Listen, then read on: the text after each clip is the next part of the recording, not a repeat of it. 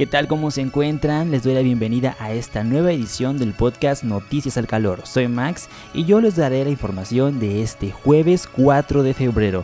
La temperatura ya es un poquito más alta en diferentes puntos de la entidad, así que se presta pues para relajarnos un poco más. Hay que hidratarnos, muy importante. Así que sin más, iniciamos con información. Estas son las noticias al calor. Aunque lo ha negado reiteradamente y ha explicado que los manejos se produjeron antes de que él asumiera la responsabilidad, Juan Antonio Nemidip, quien desempeñara múltiples cargos durante el gobierno de Javier Duarte de Ochoa, fue confirmado por la justicia federal como administrativamente responsable del desvío de recursos federales, por lo que deberá devolver 1.876.237 pesos por el daño causado a la Hacienda Pública Federal. El desvío de recursos ocurrido mientras Juan Antonio Antonio Nemidip se desempeñó como secretario de Salud fue detectado originalmente por la Auditoría Superior de la Federación, quien determinó que el funcionario duartista no aclaró ni acreditó que hubiera utilizado legalmente recursos públicos federales que le fueron entregados el 4 de octubre del 2013. Para evadir dicha responsabilidad, Nemidip interpuso como último recurso el juicio de amparo directo de 26-2020. El día de ayer, 3 de febrero, el primer tribunal colegiado en materia administrativa con sede en Boca del Río, Veracruz, publicó su resolución dentro del juicio de amparo en el que se decidió por unanimidad de votos no amparar ni proteger a Nemidip, por lo que se confirmó la sentencia en la que se determinó que incurrió en un desvío de recursos públicos federales, por lo que deberá pagar la cifra anteriormente dicha. A nueve años del crimen, el Instituto Nacional de Transparencia, Acceso a la Información y Protección de Datos Personales, INAI, determinó que la Fiscalía General de la República debe revelar la versión pública de la carpeta de investigación entera por el asesinato de la periodista veracruzana Regina Martínez en abril de 2012. Al resolver el proyecto de resolución identificado con la clave RRA 1210320, los comisionados avalaron por unanimidad que la FGR atienda este reclamo informativo para dar a conocer anexos, declaraciones de detenidos y no detenidos y cualquier otro documento relacionado con el caso. Al presentar el proyecto, el comisionado Francisco Javier Acuña criticó que la FGR mantiene una actitud idéntica de cuando era Procuraduría para reservar la información.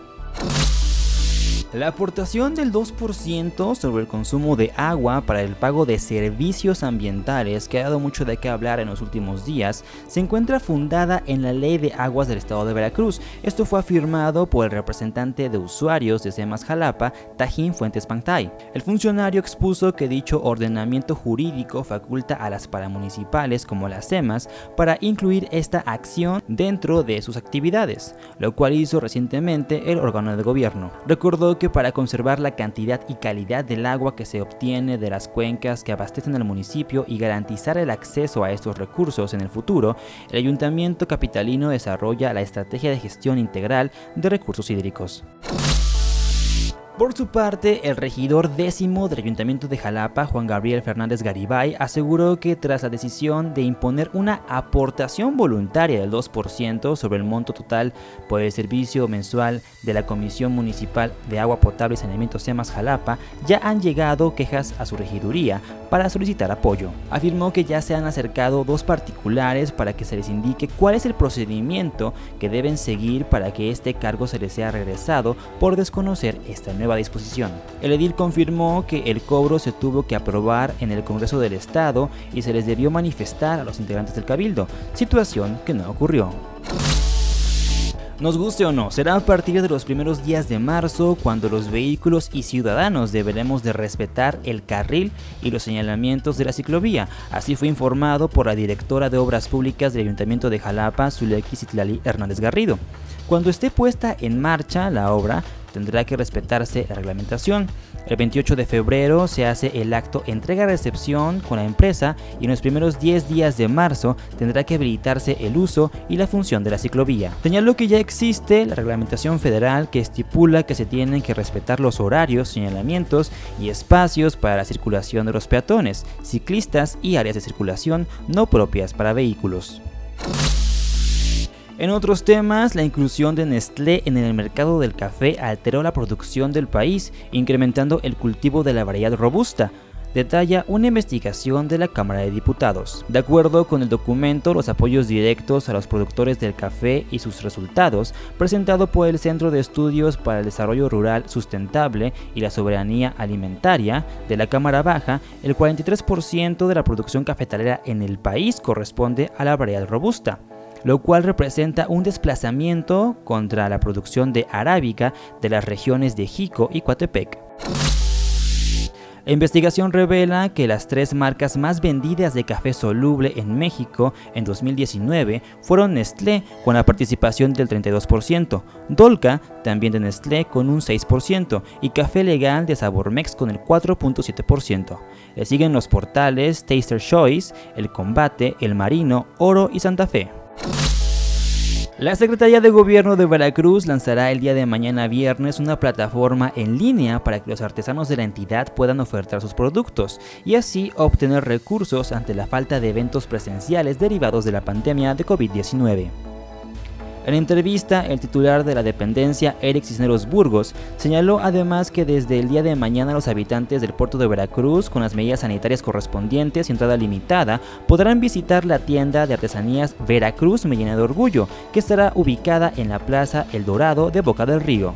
Reiteró que debido a la emergencia sanitaria, esta iniciativa tiene como objetivo apoyar a los artesanos de las diferentes regiones del estado de Veracruz, al tiempo que se proyecta la riqueza turística que se tiene para ofrecer a los visitantes de otras partes del país y el mundo. De acuerdo con datos del Instituto Nacional de Estadística, Geografía e Información INEGI, uno de cada cinco negocios en Veracruz registrados en mayo de 2019 cerró sus puertas de manera definitiva durante el 2020. Según un informe elaborado por la organización México Cómo Vamos, integrado por investigadores especialistas en economía y política pública, a nivel nacional el 20.8% de los negocios que existían en el país en mayo de 2019 cerraron de forma definitiva, según datos del INEGI actualizados hasta el septiembre de 2020. Los estados más afectados fueron Quintana Roo, en donde cerraron el 31.9% de los negocios, Baja California Sur, en donde cerró el 28.1%, y Campeche, en donde clausuraron sus actividades el 25.2% de establecimientos.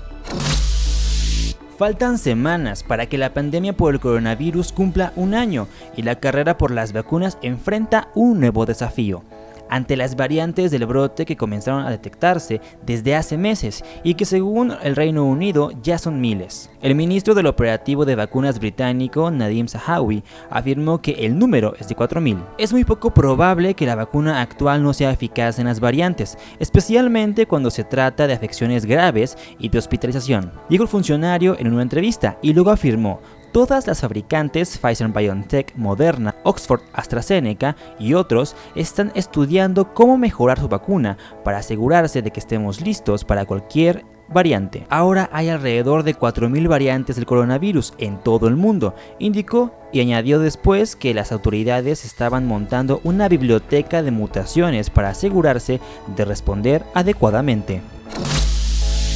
Este jueves y viernes con temperaturas altas en diferentes regiones de Veracruz y con un incremento en el potencial de incendios forestales, pronosticó la Secretaría de Protección Civil. La analista del Centro de Estudios Pronóstico Meteorológico de Protección Civil, Yasmín Córdoba, previó el ingreso de una surada a partir de este 4 de febrero y con persistencia durante las siguientes 48 horas. Dicho evento generaría rachas de viento de entre 40 a 60 km por hora, inicialmente desde la costa del norte rumbo al Valle de Perote, en el transcurso de este jueves. El calor será tal durante este viernes que el analista anticipó temperaturas de entre 31 a 32 grados en la zona Veracruz-Boca del Río, 29 grados para Jalapa, 30 para Orizaba y de 28 a 29 grados en Tuxpan. Y hasta aquí esta edición del podcast Noticias al Calor. Les recuerdo que para estar siempre informados nos pueden seguir en Twitter, en Instagram y en Facebook como Al Calor Político. Si les gusta ver reportajes, entrevistas, en vivos y programas, porque de hecho estrenamos La Tropa Rosa en donde se habla temas de feminismo, pues les sugiero que se suscriban al canal de YouTube de teleclick.tv, que también tenemos presencia en Facebook, en Twitter, en Instagram y también evidentemente en TikTok, ¿se imaginan? Hacer unos TikTok estaría súper padre hacer colaboraciones con ustedes. Así que pues nos pueden seguir para estar siempre pendientes de todo lo que generamos aquí en El Calor Político y teleclick.tv. Soy Max y nos escuchamos en la próxima. Estas son las noticias al calor.